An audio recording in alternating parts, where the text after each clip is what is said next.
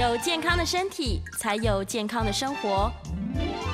名医安扣专业医师线上听诊，让你与健康零距离。听众朋友，大家早安，欢迎来到 FM 九八点一九八新闻台。你现在所收听的节目是星期一到星期五早上十一点播出的名医安扣，我是主持人要李诗诗。我们今天的节目正在九八新闻台的 YouTube 频道直播中。到了周五的时间了，大家这个虽然是马上要放假，但是心情还是先不要松懈下来。好，来，我们今天要来聊一聊这个我现在应该要最关心的问题，因为下个礼拜要来做大肠镜了，嗯啊、邀请到，对我拖到现在，邀请到台大医院名誉教授，也是肝胆肠胃科的杨培明杨教授。各位听众朋友跟思思，大家早。早安，早安，杨教授早。对，我拖了很久，啊、一直很恐惧，不敢做。都跟我说要做了，结果。对对对，结果下礼拜一定会做的。对，我们要来照大肠镜。为什么要照大肠镜呢？因为要检查有没有息肉嘛。对对，大家最担心的就是息肉，所以今天就要来讨论一下关于息肉这件事。息肉不止长大肠，对不对？到处都有吧？诶，对。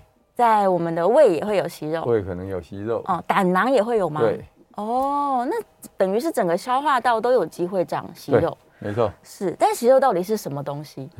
我可以把它当成是一个，就是多长出来的没有功能的肉吗？呃，息肉那个息哈，对，有一点点这个意思的。嗯、哦。那当然，大家怕的理由是因为息肉有一些会转变成恶性的癌症。哦所以那一种叫做线性线性的息肉。哦，这个肉字边的那个线，嗯，线性的息肉。是。好，息肉有很多种，对，有很多种。我们在大肠来说，大肠的息肉，比如说有增生性增生性的息肉，我常讲说这是组织的增生，这样比较。不会误解了。对，组织增生的意思，那只是说刚好就是增生以后有一点鼓起来，哦，这样子，那还不是真正腺性息肉。嗯，那腺性息肉才是大家担心是不是会转变成大肠癌对的一个息肉。嗯，那这里面又分很很多种，我就先不在这边讲哈。好，那如果是胆囊的息肉，嗯，胆囊息肉其实绝大多数是小于一公分，很小的，很小。小于一公分的话呢，绝大多数是胆固醇的结晶哦，是个结晶，就胆固醇就结晶在这胆囊壁上。嗯，那大家就想说，那是血液中的胆固醇比较高，没有绝对的关系。瘦的人也也会有，也都有可能。嗯，欸，这是因为做超音波的关系，所以才能够发现。嗯，那事实上不会有症状。对，但是胆囊的息肉如果超过一公分，对，有可能也是线性的息肉。哦，尺寸关联很大。哎，对，嗯，所以呢，为什么全世界的专家，如果说我们做超音波或其他的影像，是。这个息肉大于一公分，嗯，大概没有一个医师愿意保证，哦，说这个追踪下去会不会转变成恶性？是，所以很多医师都建议开刀，嗯，把它胆囊切除掉，直接整个切掉，切除掉，嗯，以绝后患。是，好，但是我们做超音波做那么多年，哈。其实超过一公分的息肉，仔细观察它息肉下面的胆囊壁，嗯，若看起来都还规则。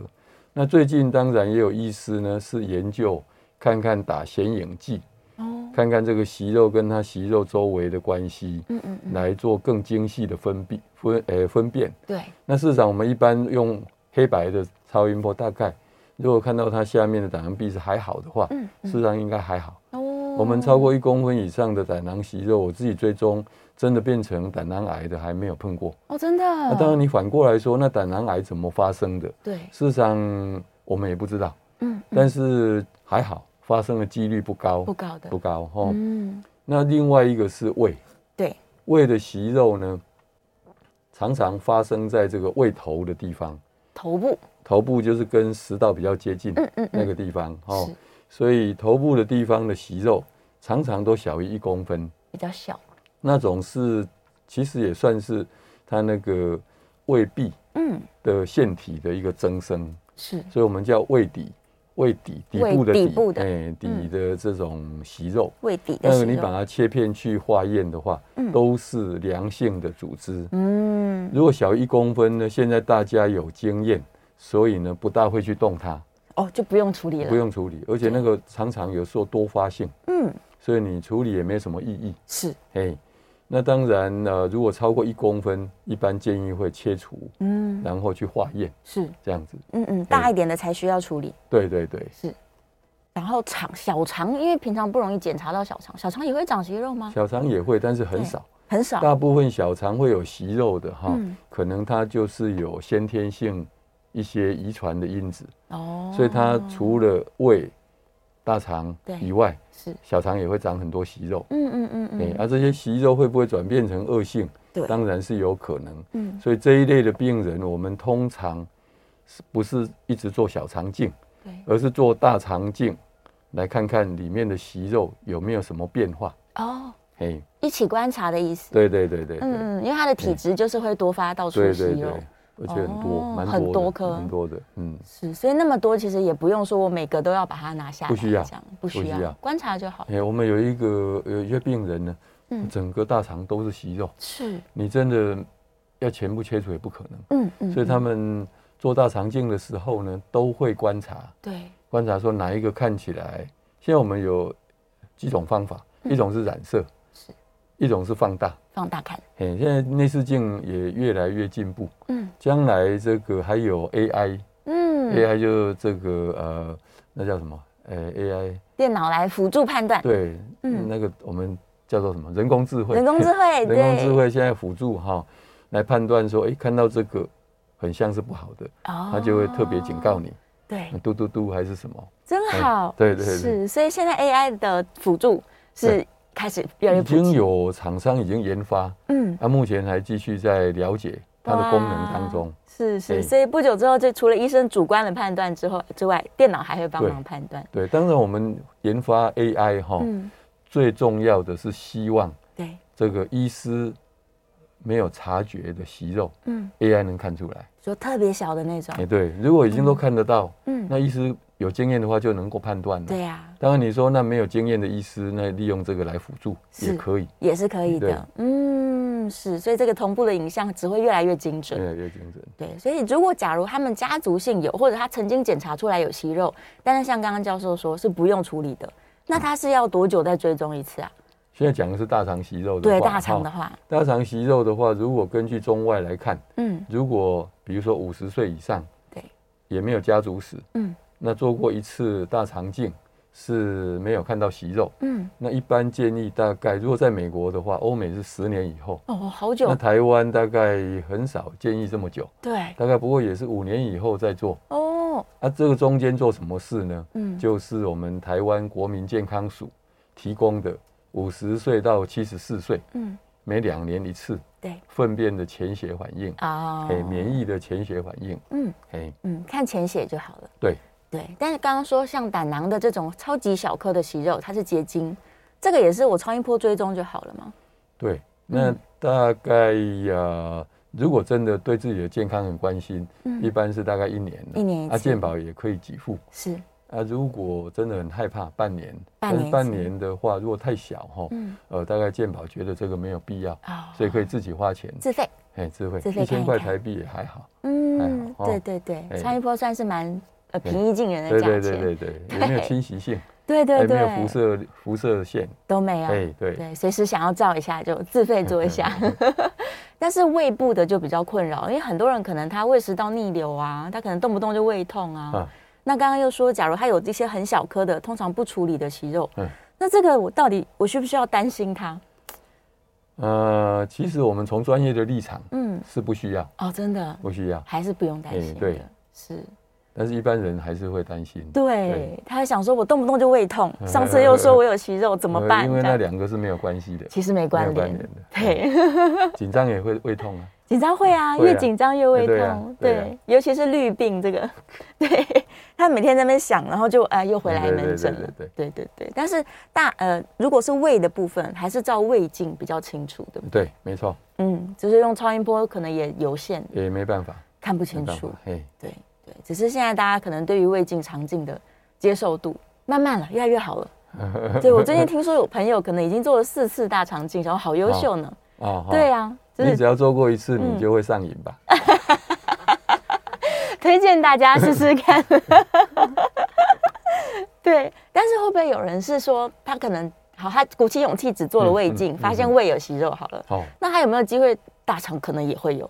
就是这个是关联性，是两个存在是没有关联，没有的，没有关联。哦，各自对。如果以息肉来说，哈，嗯，应该是大肠比较比较容易。对，哦，是。随着年纪增加，难免了。对，难免。我看到统计报告说，五十岁以上可能可能好几个两三个人就有一个人有息肉。是没错。对啊，没错。不过如果是增生性息肉，就比如说三年再做就好了。就好了。对。所以在大肠镜的时候，医生就可以帮你判断了。有经验的医师其实应该都判断得出来，嗯，对，就算不行，他会切片切出来，呃，不止切片，而且那个整个就拿掉了，哦，直接拿掉了，拿掉了，对。所以现在通常在检查前就会征得同意，说有息肉我们就拿掉，对对对对，对，然后就让他拿就好，对，是是是，对我常常都听到很多人说，哦，他们很担心说照进去然后拿出来会不会流血啊，会不会回去肚子痛啊，就担心很小的风险，很小，对，其实几乎不会。现在他如果是小于一公分哈，嗯。呃，特别小于零点五公分，我们用的那个切除的时候，对，它会啊、呃、有一些特殊的那个夹子，嗯，夹子，他们他们叫做专业来说叫做冷的夹子。哦，是。我们一般想说，哎、欸，我用热的，顺便把它烧一下，嗯，那就好像血液会凝固，对，把它烫掉。可是有时候反而容易出血。是。啊，如果是冷的，反而不会。嗯。所以这是很专业的一个东西。是。他们慢慢走向。比如说一公分以上，那用冷的就没办法。嗯，那是夹子本身的特性。哦，如果小一点的话，就用冷。用冷的。哎，不要去夹热。嗯嗯嗯嗯，是。但是这个是医生判断就好。医生判断。对，病患本人不用判断。息肉切除以后，哈，真的会出血的几率是蛮低的。很低的。蛮低的，哎。哦，几乎是。每天在全台湾到处，都做了多少大肠镜？对呀。真的会因为出血，嗯，而必须要急急诊。到急诊的很少，几乎很少，非常少，非常非常少。哎，但是有可能会发生，是是有可能发生。嗯，所以安全性是非常高的，大家就尝试看看。对对对对对对。但是我们在切息肉之前，对，也要小心。嗯，就是说我们会仔细的问有没有身体的一些状况。嗯，那特别是有没有在吃抗凝血的药物，包括抑制血小板，嗯，像阿司匹林等等的药物。或者甚至保健食品，嗯，鱼油也有一点点抑制凝血的作用，是，你这些都会问。OK，所以他假如有在用药物或者是用健康食品，都不要吃，就是在检查前。对，当然有一些观察是说，像阿司匹林不需要停也可以，嗯，不过我们觉得阿司匹林你也不需要每天吃啊，也未必一定要每天吃，所以中间停一个礼拜应该还 OK。哦，就是检查前停一周。对呀。是，总是比较安心，安心一点。对对，如果真的担心，可能也可以跟原本开立处方的医生讨论，对对，讨论看有没有替代。对对，但是息肉它切掉了之后，我就放心了吗？一劳永逸了吗？还是它会再长出来？呃，可能会再长出来，还是会再长的。当然，如果有息肉以后哈，我们是会建议这个来宾的哈，对，注意未来的生活的形态，嗯，比如说尽量不要便秘。哦，便秘，尽量不要便秘，因为便秘以后很多的食物的残渣，嗯，被代谢以后，嗯，的东西本来应该二十四小时内就排出来的，对，它就留在大肠里面，嗯，那里面可能有一些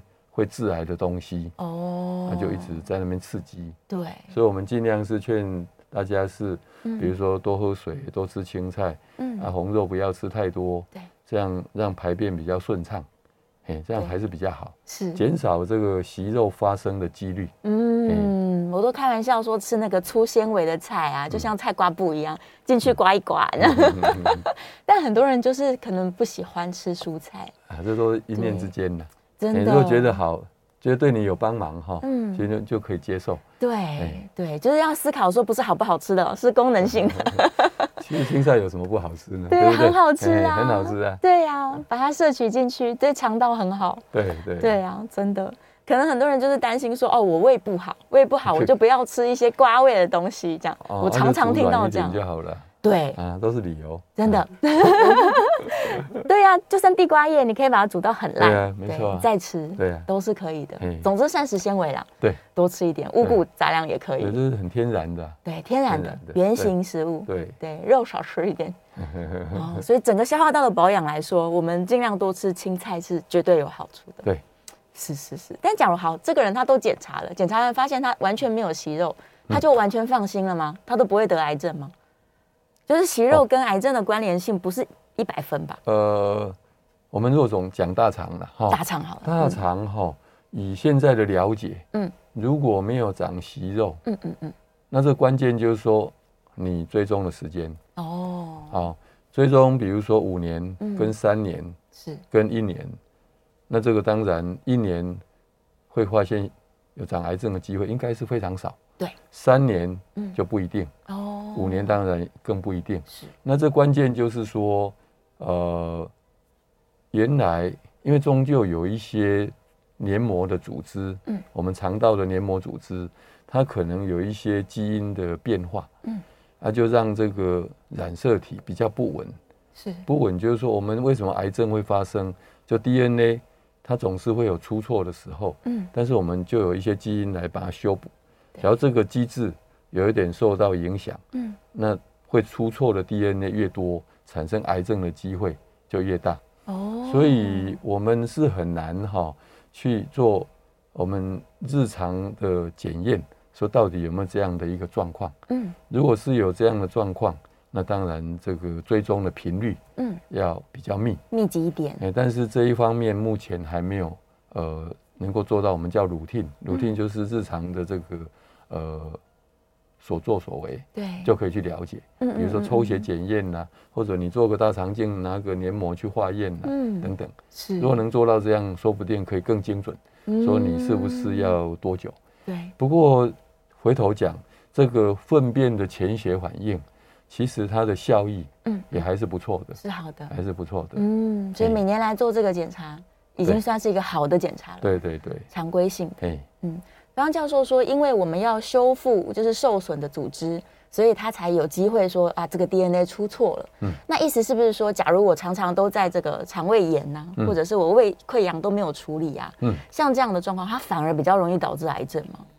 理论上不会，也是不会的。那两个是两回事，哦，两回事，是因为你会引起肠胃炎，对的原因很多很多，比如说吃到脏的东西，或者是细菌、病毒等等，对，这个跟致癌是没有关系。哦，哎，是还好，也还好，对，因为蛮多人可能肠胃一直觉得他自己很弱，对。对，然后就觉得我每天都在胃痛，我会不会是高风险群这样？反而这样的人哈，比较会寻求检查。啊，真的，因为他痛了，对。对，他觉得不放心，嗯嗯嗯，所以就会比一般人想要接受检查，对，反而可以提早发现问题，没错。哦，所以那些从来都不会痛的人，他可能肠肠胃也都很健康强壮，对对。他反而我们要鼓励这样的人哈，嗯，如果到了比如说五十岁以上，是，假如没有家族病史，应该还是要鼓起勇气，嗯，要做。胃肠镜，就说至少做一次，对，看看。嗯，人生要做一次，以后再说，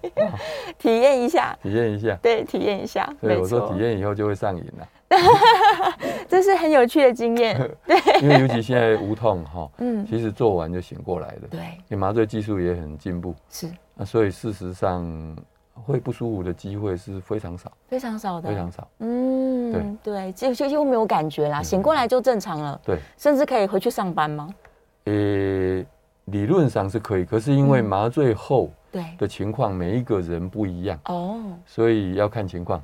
我自己做完，照常上班了，照常上班，哎，在办公室哦，也没有回家，是，哎，对，完全正常工作，对对。对，所以他他带来的这个要考虑的点，反而不是因为胃肠镜，是因为麻醉，呃，因为有的人可能。都包括。胃肠镜本身是还好。还好的，不过我刚刚讲的是说，假如你是做静态的，嗯，在室内的，是，而且周遭也有人，那比较放心。OK，如果没有的话，嗯，或者做户外啊这些比较出众的工作，当然是还是不要，不行不行，还是要休息。对对对，啊，假如他有切完这个息肉，是不是也先不要做一些重量训练什么的？啊，不行，先不要，一个礼拜，甚至比较保守，两个礼拜内，两个礼拜，对。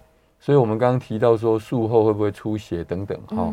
所以我们通常也会问他，呃，两周内，嗯，会不会出国？对，会不会坐飞机？我连飞机都不要坐，对，尽量是不要。哇，尽量不要，因为我们不知道坐进去会不会息肉切除。嗯，只要没有的话，当然是没关系，没问题。只要有切除呢，最好，嗯，还是两周内。嗯，第一个是观察，对，第二个是在飞机上呃，万一有出事情，嗯，比较麻烦。对，因为高空的压力不一样，有很多因素。是是是，对，我想大家现在应该是蠢蠢欲动，准备出国啦。嗯，因为听到说日本要自由行了。对，日本要自由行了。然后我们回来好像十三号之后有零加七嘛。零加七。对对对，所以 哎，这样计划一下，应该是这个礼这个礼拜，对，大家集中去做大肠镜。你说下个礼拜就要出国了？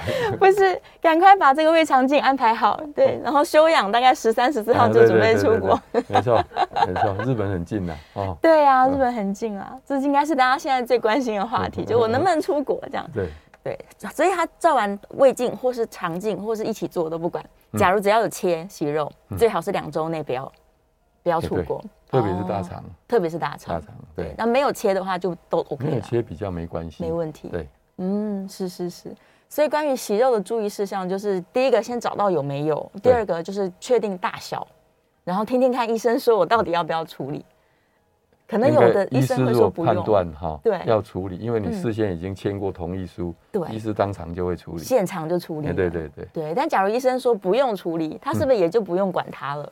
应该可以这样说，是可以就是追踪。比如说胃的息肉，医师判断小于一公分，嗯，应该没关系，是，所以就不会切。所以有的病人醒过来，或者是做完了以后说，哎，那我的息肉为什么没有切掉？对对对，哎对，其实是不需要。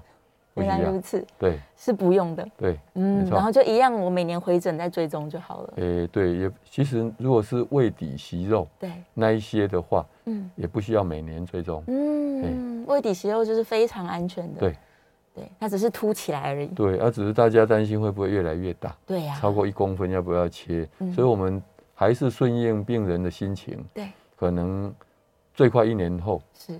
那最慢说不定两三年哦，你就再安排胃镜，再检查一下。然后他如果很坚持想要切，那就切吧。切，对，找里面比较大一点的，对，切，再来处理，然后化验一下。对对，是。有些人就是像像刚刚教授说，他特别紧张，对对，医生认为主观认为很安全，但他还是很紧张。对，这个状况我们就检查一下。对，那如果是幽门螺旋杆菌的位置，会不会也因为被这个居住，所以他那边特别容易发炎或者长息肉？呃，幽门螺旋杆菌如果存在胃里面，对，本来就容易发炎。哦，对，然后慢慢发炎，有时候甚至造成胃壁的萎缩，是，所以就比较容易产生癌症。癌症，嘿，嗯，反而是癌症的问题。对对，所以为什么如果真的胃里面有幽门螺旋杆菌，是，我们还是建议把它根除掉。嗯，把它杀光光，用抗生素就可以了，就可以了。对对啊，现在是真的太方便了，所以立刻把它根除。对。好，我们稍微要休息一下，进一段广告了。广告之后回来，我们是可以开放 call in 的，call in 专线。等一下广告回来再告诉大家。好，休息一下，马上回来。回到 FM 九八点一九八新闻台，你现在所收听的节目是《名医央叩》，我是主持人要李诗诗。我们再次欢迎今天的来宾是台大医学院的名誉教授，也是肝胆肠胃科的杨培明杨教授。再次欢迎。好。我们这段可以开放 call in 哦。今天在聊各种的息肉，如果你也有息肉的忧虑的话，欢迎可以 call in 进来。call in 专线是零二八三六九三三九八零二八三六九三三九八。好，刚好我们刚刚休息的时候在讨论肝有没有息肉，然后在线上燕良问说胰脏有没有息肉？肝跟胰脏都 都是实质的器官，都是对。我们讲息肉哈，嗯、就是一个。中空的器官，嗯，比如说肠胃道，对，或者是胆囊，胆囊。里面好像是一个空空的，空空的，对。然后这从黏膜组织突出去，嗯，这叫息肉，对。哎，啊，如果是实质的器官就不会有这样，就不会，那叫结节，结节。长出一个结节。哦，肝脏是实心的，对，胰脏也是一样，也是实心的，胰脏也是一样，所以会有结节，不会有息肉。对对，所以不用担心，但是还是要追踪的。发现结节跟发现息肉都是需要，都是要追踪、追踪跟讨论的。对，好，来电话线上有一位黄先生口音进来了，黄先生稍等一下哟。喂，好，请说。呃，教授你好。你好。嗯，你好。因为我这个胃有不舒服，这次等于是第二次的疗效，因为每次疗效要四个月嘛。那四个月以后，我我第一次照的时候就是有这个逆流嘛，还有发炎嘛。对。那我吃了四个月以后，我又去照，还是一样。现在是第二次的四个月。对。嗯。那我发觉到我现在这个胃口并不是很好。嗯。那我就问医生说，这个会不会引起癌症？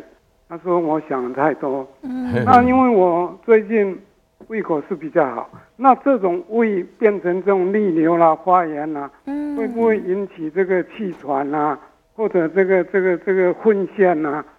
然后有时候这个胸部也会有一点这个这个这个，就像就像人家说心肌梗塞这样痛啊。哦、但是我胸痛，嗯。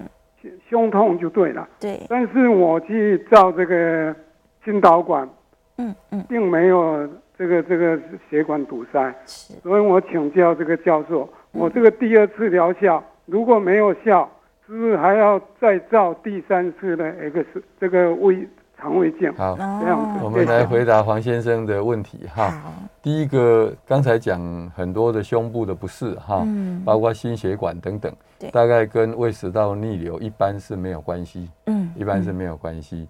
先、嗯、回到胃食道逆流这一部部分哈，嗯、每四个月一次，是因为我们做了胃镜，如果发现有胃食道逆流，对，或者是溃疡，可以有四个月抑制这个胃酸分泌的药物，嗯，哦。那这个药物呢，只有做了胃镜发现以后才可以用。对，一次是以四个月。嗯，那如果是很厉害的胃食道逆流，我们把它分作 A、B、C、D，到了 C 跟 D 是比较严重的胃食道逆流的时候，对，是可以一一口气呢吃一年哦，再追踪就可以了。是，好，好，那这胃食道逆流呢，我常常讲这个其实一般不用太担心。嗯，但是要关心的是为什么过去。本来没有这些症状，啊，现在会有。嗯嗯，除了说食道的这个括约肌可能比较松弛，或者是胃跟食道之间的那个呃连接的地方，嗯，有时候是稍微往上拉到胸部这边，哦，所以就比较关不紧。是这个是一个结构的问题以外，最重要的关键是胃酸。胃酸，胃酸，嗯，所以我们应该检讨说为什么。呃，过去这一段时间内，胃酸会比较多，对，是因为甜食吃得多，嗯，还是刺激的东西吃得多，是。酸的东西吃得多，嗯，或者是压力太大，压力大。等等，嗯，要检讨这些，这才是比较根本。是，我们一直吃药其实是治标，嗯，把胃酸减少，对，那它就不会往上逆流去刺激食道，甚至到喉咙，嗯，好，所以还是要找出原因，一边吃药的同时，赶快去检讨。日常生活起居是有没有什么可以改进的？嗯，调整一下饮食，对，这样就不需要一直吃药，嗯，不需要一直做胃镜，是这样子。他假如说真的已经严重到像刚刚教授说，就是可能低分分级最高了，对，是不是有的人可能连躺下来都会不舒服啊？其实呃不一定要到低对，我们用那个来分辨，只是说如果到低的话，嗯，将来会黏膜会。癌变的机会比较高，比较高。那至于说 A 到 D，谁躺下来会不舒服，都可能，都可能，都可能。嗯嗯，对。所以刚刚师师讲的这个也是其中一个。有的人一吃完像睡午觉，马上就躺下来，对，那就会感觉到胃食道逆流。嗯，所以刚吃完东西，我们也不不建议，嗯，马上躺下来，是，嘿，直立的，等它消化一下。哎，对，至少隔个十五二十分钟以后。是是是，可能会比较好。对，要不然这胃酸就一直往上去灼烧食道。有可能。对呀。好，希望有回答到黄先生的问题哦，还是要找到原因。OK，再来下一位是林先生，林先生请说。哎，呃，主持人杨教授，两位好。好。那我有两个问题想请教哈。第一个问题是说，我们如果有动过这个腹腔的相关手术的这个患者啊，医生都会跟你说啊，你在吃纤维的时候啊。要把它弄短一点呐、啊，弄烂一点呐、啊，哈。嗯。吃蔬菜的时候弄软，弄弄短一点。然后我是想请教说，这样子会不会就是把它做了食物上的烹调的改变之后，会不会影响到这个膳食纤维，造成肠道发挥它该有的功能？这是第一个问题啊。嗯。第二个问题是说，哎，我母亲呢，在我的这个半推半就之下呢，终于呢。在今年去做了第一次的大肠镜哈，嗯，那他今年六十二岁，然后顺便做胃镜的时候，发现有胃溃疡，嗯，那医生有开了相关的药物，就是一个月份二十八天给他吃，然后我想请教的问题就是说，诶，他这样子吃完药之后，医生会不会请他再去做一次大肠镜，看他治疗的是不是很有恢复应该有了健康？然后第二个，在我们还没有确定他的胃溃疡是不是胃幽门螺旋杆菌所引起的前提之下，是不是我们要先跟妈妈的餐具要稍微分开一下，才会避免幽门螺旋杆菌的加护传染？这样请教，我在线上收听，谢谢。好，第二个问题哈，确实，我想呃林先生关心的是对，因为共同一个饮食哈，有时候确实幽门螺旋杆菌会互相传哈，这个是有可能。那么我们一般过去，尤其是老一代的，只要有不管是胃溃疡还是十二指肠溃疡，嗯，大概应该有很高的比例。是里面胃里面会有幽门螺旋杆菌。哦，所以呢，呃，健保可以容许，嗯，不过现在医师都会检验的，说看看是不是有幽门螺旋杆菌。以前是说你即使不必检验，嗯，也可以治疗，可以治疗的，用抗生素来治疗。是。那在这个呃，到底在治疗期间，因为治疗很短，只有两个礼拜，就结束了。那通常百分之八九十。会消灭掉这个幽门螺旋杆菌。嗯嗯。那因为过去大家已经生活那么久了，那你是不是在这两三个礼拜要那么担心？其实是可以不必的。嗯。不必的哈。等到这个妈妈的呃这个幽门螺旋杆菌是消灭以后，对。如果我们不放心，再自费，嗯，去做个吹气也好，做个内视镜。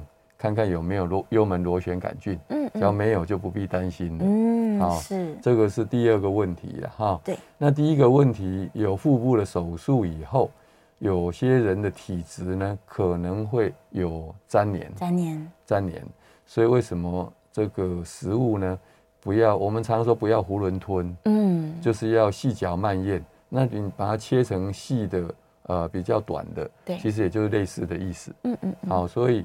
减少说一团的这个高纤维的东西，嗯，可能堵在肠子的某一个地方。哦，那这样有时候就堵住以后，对，那就慢慢越来越不通，到最后真的完全不通，哇，那甚至要开刀，是，哎对，要取出来这个，哎对，这团食物，那这个切细切碎，嗯，我相信对这个膳食纤维的功能。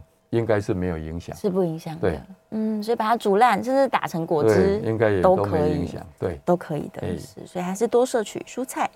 对，顺便我再多问一个那个幽门螺旋杆菌的问题好了。他要检查到底有没有？刚刚教授说吹气，对。那另外一个方法是照胃镜的时候挖一块出来看。对，不用，没有挖了，只有拿一小块，哦，拿一小块去切片，对，啊去做。呃，检验哦，二十四小时内就可以判断。是是是，准确度来说，两个都一样准，都一样准，都一样准。对，只是一个是有做胃镜，一个没有做胃镜。对，当然没有做胃镜比较方便，是用吹气的。嗯，可是如果是没有做胃镜，你发现有幽门螺旋杆菌，嗯，那这时候就要自费用抗生素。哦，因为健保给付的是，如果你有这个溃疡，对溃疡的话，嗯嗯嗯，哎，就可以免费。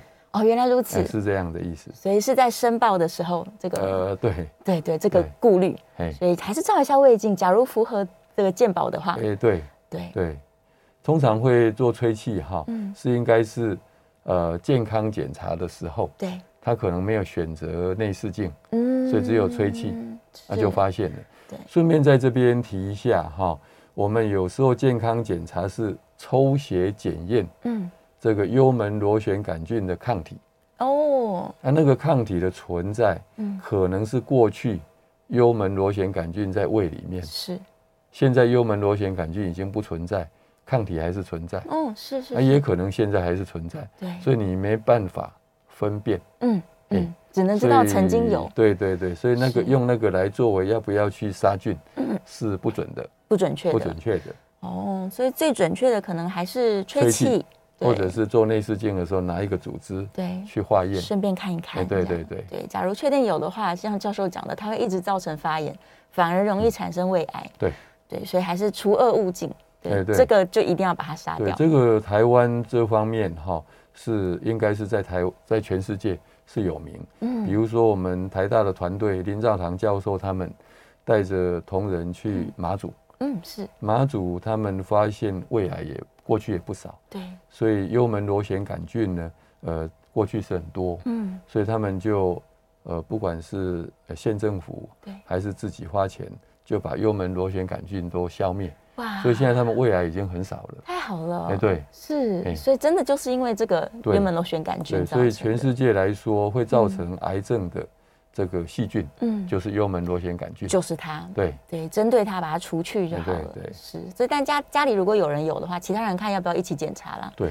对啊，的确是会传染的，再再传染也是有可能的吗？有可能，不过几率其实不高，不高。哎，他们有追踪过，嗯，大概消灭了以后，嗯，再追踪几年，会又产生幽门螺旋杆菌的机会不高，大概不到百分之十。哦，很低，很低，非常低。是，只要关心自己的肠胃健康就好了。对，是。好，我们这个。又听到非常多重要的知识，希望大家越听越安心。我们稍微再休息一下，进一段广告。广告之后回来继续跟大家讨论我们肠胃的健康哦。欢迎回到 FM 九八点一九八新闻台，你现在所收听的节目是《名医央叩》，我是主持人药理诗诗。今天我们在节目中正在讨论关于这个息肉的问题哦，我们的胆息肉啊，这个胃也会长啊，大肠也会长啊。好，这个先再次欢迎我们的来宾是台大医学院的名誉教授，也是肝胆肠胃科的杨培明杨教授，欢迎杨皮。大家好。好，我们继续开放 call in，call in 专线是零二八三六九三三九八零二八三六九三三九八，任何胃肠的问题，欢迎大家进线来，我们来讨论一下。好，我来看一下我们在聊天室里面燕良的问题啦。他说，增生性息肉啊，虽然观察就好，不见得需要处理，但是有没有机会他会变变成坏人？他本来是好人，息肉会不会有一天他变成坏人？呃，增生性息肉哈，对，理论上了。放着应该是还好，还好，哎，所以我们这样子，嗯，在直肠的附近，嗯嗯，就最尾巴的这个大肠，快要接近肛门那个叫直肠，直肠那个地方常常有增生性的息肉，嗯，因为我们最后粪便都在那边，对，所以常常在刺激，嗯，所以组织会容易增生，哦，所以如果有经验的医师。比如说小于零点五公分，甚至只有零点二、零点三公分的增生性息肉，不会动它，不会处理的，不会处理。对，嗯嗯嗯，就是放在那边就好了。其实，其实它不会变坏人。对，但是假如是线性的、线性的这种息肉的话，它就等于我不管它就要变成癌症了吗？对，就是了。对，当然这个转变成癌症的时间说不定很长哦。可是你放着就是有机会，有机会，有机会。嗯，所以我们一般如果医师判断。对，是线性或者腺瘤型的息肉，都会把它拿掉，立刻处理。对，对，嗯，而且它假如还这么小一颗，处理掉就等于直接在原位处理了。哎，对，对你也不用想其他的，什么我没有切干净会不会怎么样？这样不会。对对，所以医师哈，嗯，的方式有时候也不太一样。是，比如说一个呃某一部分附近有两三颗，看起来都很像。对。有的医师就只切其中的一颗。哦，那有的医师每一颗都切，嗯嗯，想说我就先全部处理掉了，对，所以每一个医师的态度也不一样。哦。不过基本上应该还好，是是，所以假如他真的会会担心的话，那下一次要再安排做大肠镜做切除要多久啊？间隔？呃，就看那个腺瘤是什么样的腺瘤。对，我们最良性的叫做管状腺瘤。管状腺瘤。管状腺瘤。嗯，这个如果是在台湾，其实呃，有的专家是说两年到三年。哦。可是呃，有的人一年就做一次。嗯。都是比人家早一点。是。在美国的话，如果一颗一公分以下，嗯，管状腺瘤，他们因为做大肠镜的人比较少。对，所以甚至建议五年、十年啊，这么久，在台湾要等那么久，大概 心脏会会很紧张。对，那在台湾永远都是超前部署。对对对，所以管状腺瘤是最良性的，是，其实不用太担心。嗯，那第二个是叫做呃绒毛，对，绒毛的腺瘤，这个就比较有可能转变成恶性，比管状腺瘤容易转变成恶性。所以只要看到。有一个绒毛或者绒毛管状，有时候是混合的，是。这种我们会建议一年，嗯嗯，一年要做一次，一年再做一次，这样比较放心。嗯，万一它再长，对，那是不是比之前那个更厉害？对，所以我们就要注意。嗯，密集的做。对，所以要看切下来的这个腺瘤是什么样的腺瘤。是是。对，就是还其实还是医生初步只是观察，对，拿出来还是要做病理检查。对，我们病理检查，对。嗯，是。但假如他的心态是说，我发现可疑的，我想要全部切除，他也可以在大肠镜前先跟医生沟通吗？诶，可以 是可以的，不过很积极，花时间就是哦，是。那当然你缺越多 哈，对，出血的机会当然是难免增加，所以大家要沟通清楚，是沟通清楚，把你的意愿了，对，而且要花的时间比较长，嗯嗯，比较长，麻醉的时间就要比较长，哦对，对，所以这个都是有一些风险，是，所以这个其实有时候也没办法沟通到那么清楚，嗯，只能说双方达成某一种共识，对。共识哦，反正醒过来医生会跟你说，我尽量把可疑的帮你切掉，帮你切掉。哎，对，那真的还是有，你还是担心，那就是明年再处理了。也对，也可以这样说。嗯，是是是，逻辑上是这样，大家记得要跟医生沟通，对，不要让医病关系有点那个互相误会。对，OK，好，所以这个恶性的息肉，它就是这种腺瘤型的，对，这个要小心，或是绒毛型的。然后燕良在问说，胃底的啦，胃底的息肉。它一直放着，嗯，胃息肉如果没有切除，不会，刚刚说了，欸、没问题。胃的息肉通常不用处理，对，对，它恶化的可能性非常低。嗯、胃底的息肉是不用担心，是，除非是超过一公分啊，比较，一公分当然要小心。对对，嗯，用一公分当成是一个那个，大家记住哈，低于一公分通常不紧张，对对，对，比较大才才要紧张。然后有两个听众朋友都是有胆囊的零点四公分的息肉。嗯零点四公分的胆囊息肉是一般是没有问题，是没有问题，所以不用切除，不用切除。哎，切下来大概通常也是胆固醇的结晶，都是结晶。哎，这种很小很小，零点二、零点三哈，嗯，这种胆固醇的结晶，因为它是很松松的，对，贴在胆囊壁，嗯，所以有时候会掉。哦，哎，所以我们曾经有人切完胆囊找不到息肉，是，哎，哦，就是因为结晶掉了，有可能掉了。是 是是，对，所以呃，假如你真的不痛，不不痛不痒的话，放着也没有关系的，没关系，对，不一定要把蛋拿。对，这个我们追踪很多病人，嗯，所以都没都知道没有问题，都没有问题的，对，大家不用紧张，哦，除非真的会痛了，我们再跟医生讨论看看。对，是。好，电话线上有一位黄先生，黄先生请说。哎，医生你好，你好，你请教一下，就是说年轻人哦，嘿，他是哎都喜欢吃肉食，嗯，那个青菜就吃很少。啊、那菜类的大概就吃那番茄啦，那个茭白笋啦，嗯，还还还有少数，还就是很多挑食的青菜都不是都很少吃。啊、对，那有没有什么说那个就是维生素什么纤维粉啊、哦？有没有市面上可以买这些来替代？是 OK，呃，欸、家长的困扰，这个思思可能比较清楚吧，我是没有听过所谓纤维粉的，不过我还是觉得天然的比较好。嗯，好。我们在药物来说是。是有一种是好像人工的纤维，嗯嗯，我们叫 Normaco 之类的哈，但是我总觉得还是天然的食物是比较好，对，这个是不得已才用的，真的，哎，膳食纤维还是比较好吧，嗯嗯嗯，天然的最好了，对，打成果汁看他喝不喝都可以啊，对呀，嗯，打果汁可能是一个做法，对。对，小朋友挑食真的家长会很紧张，没错。对，而且尤其又爱吃麦当劳怎么办呢？还好他们现在生菜都可以 double 哦，对，是，所以我们可以用一些技术 让他把青菜吃下去。对对对对。好，电话先生还有另外一位黄先生，黄先生请说。呃，教授主持人好，你好。呃，两个问题是，呃，做大肠镜检查如果有呃影像或是简体，就是息肉。拿下来的检体会经过呃影像科或是病理科去做检查吗？病理科，病理科会经过病理科做。那如果是影像，嗯、那个影像科会去做。影像是我们肠胃科的医师留下来，嗯、跟影像科没有关系。哦，我们的内视镜的这个影像是留在这个肠胃科里面。是是，哎。所以他实际上要确定说这个呃细胞有没有问题，是靠病理科检查。对，嗯嗯，哎，一个是巨观呢，就是说用肉眼看，嗯，一个是微观，微观就是用显微镜看，嗯嗯嗯，直接看它的这个形态有没有异常。对对对，他还有另外一个问题吧，黄先生，他的第二个问题。呃，第二个就是说，第一次如果有做息肉切除，是，那隔了一年两年之后再去做。呃，肠镜的时候，嗯，可以观察出那个地方是曾经被切除过吗？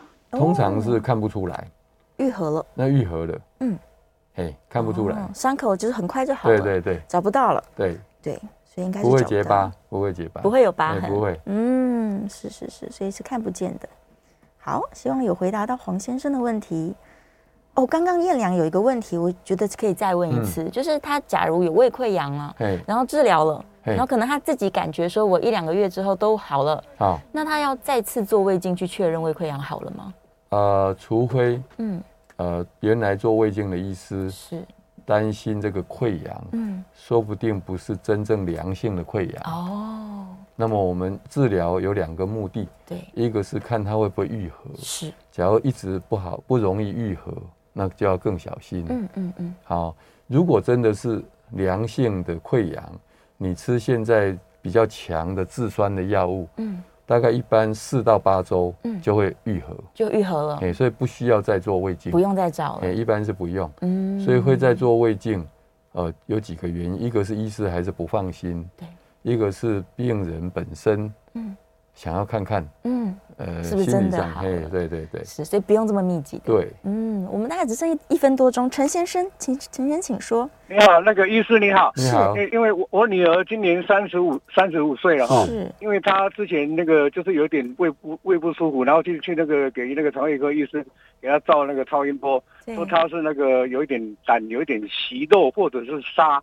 对，啊，或者是。息肉，但是他的他的重点是说，因为我女儿有个习惯，早餐都不吃的了，就 一一吃就一一口就说，那你一定是早上没有没有没有吃，都都不吃早餐的，他就对，那就一吻吻合了他的判断，那就他就开药就会开药半年，他说这个有一种药半年吃半年哈，就可能也会有效。可以把它那个、那个、那个、那个消除，结果他吃半年多也都没有、没有、没有改善。那再去照的时候还是一样没有改善。那那我想请问一下教授，这样的情况怎么办？要怎么来面？怎么办？嘿，再再有有有机会再吃药，会有继续会有新的药，或者会有治疗，还是说要等他将来恶化？是三十秒。我们有两个，第一个胆囊息肉哈，如果一公分以下不用担心，也没有什么方法给他消除。没办法。那如果是胆沙。是个人体质，所以可能呃就是观察，只要没有症状就没关系。嗯，啊，是不要太紧张，跟吃早餐应该是没关系。